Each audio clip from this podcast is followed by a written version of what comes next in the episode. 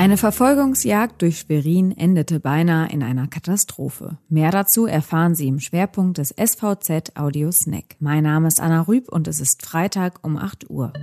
Zunächst die regionalen Nachrichten im Überblick. Alle Schüler sollen nach den Sommerferien wieder wie gewohnt in die Schule gehen. Auf die Abstandsregel soll dabei, wenn es das Infektionsschutzgesetz erlaubt, verzichtet werden. Darauf haben sich die Kultusminister der Länder in einer Schaltkonferenz am Donnerstag verständigt.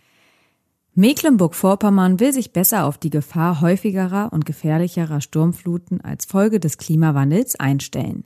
Er rechnet damit, dass sich dadurch die Ausgaben für den Küstenschutz von jährlich 20 Millionen auf 30 Millionen erhöhen werden, sagte am Donnerstag Umweltminister Till Backhaus in Dierhagen auf dem Fischland, wo er die geplanten Schutzmaßnahmen für die Jahre 2021 bis 2030 für das Land vorstellte.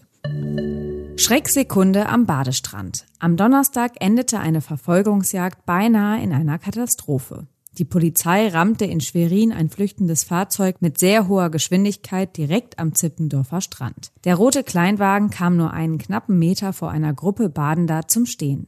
Die drei Insassen des Fahrzeugs versuchten anschließend zu Fuß zu fliehen. Zwei von ihnen, eine 21-jährige Frau und ein 28-jähriger Mann, konnten die Beamten der Streifenwagenbesatzung noch vor Ort festnehmen.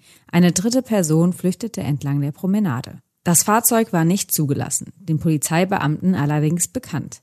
Die vorherige Verfolgungsjagd führte unter anderem durch eine Tempo-30-Zone. In einer scharfen Kurve kollidierte das Fluchtfahrzeug dann fast mit einem schwarzen Kleintransporter. Den Fahrer des Transporters bittet die Polizei nun um Hinweise. Er soll sich bei einer Dienststelle melden.